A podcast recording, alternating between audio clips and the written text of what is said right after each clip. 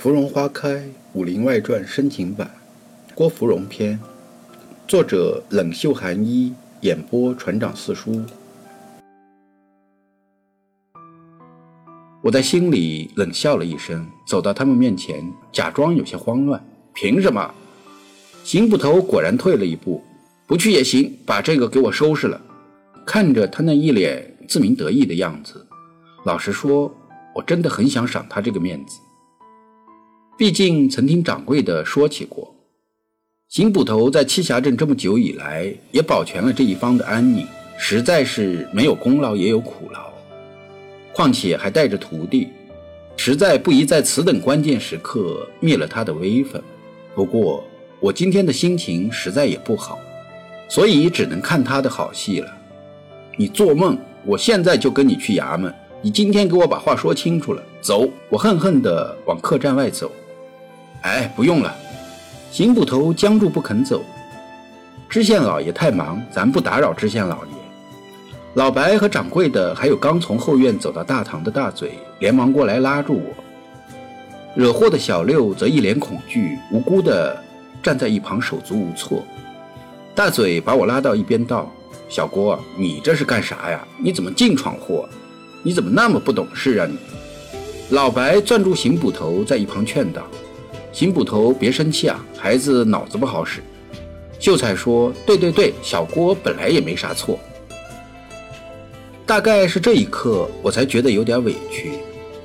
虽然之前我看着老邢装腔作势的教徒弟，觉得有点好笑，也有点存心取笑捉弄的意思，可是却在秀才的一句话里，让我恍然发现，我在旁观者的眼里，成为了一场闹剧的主体。这种感觉实在是不妙，并且非常的气人。从小到大，始终都没有人敢跟我大吼大叫过，就连名震四方的四大名捕看见我，对我都是客客气气的。这是第一次有人敢这么跟我叫板，还这么明显的把我当做教学实验对象。姑奶奶，我不干了，走开！我委屈地扔掉手中一直握着的扫帚，转身推开大嘴，冲进后院。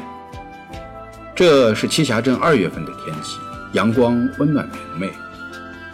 后院的竹竿上还晒着昨天才洗的衣裳，一件是小贝的，一件是我，还有一件是秀才的。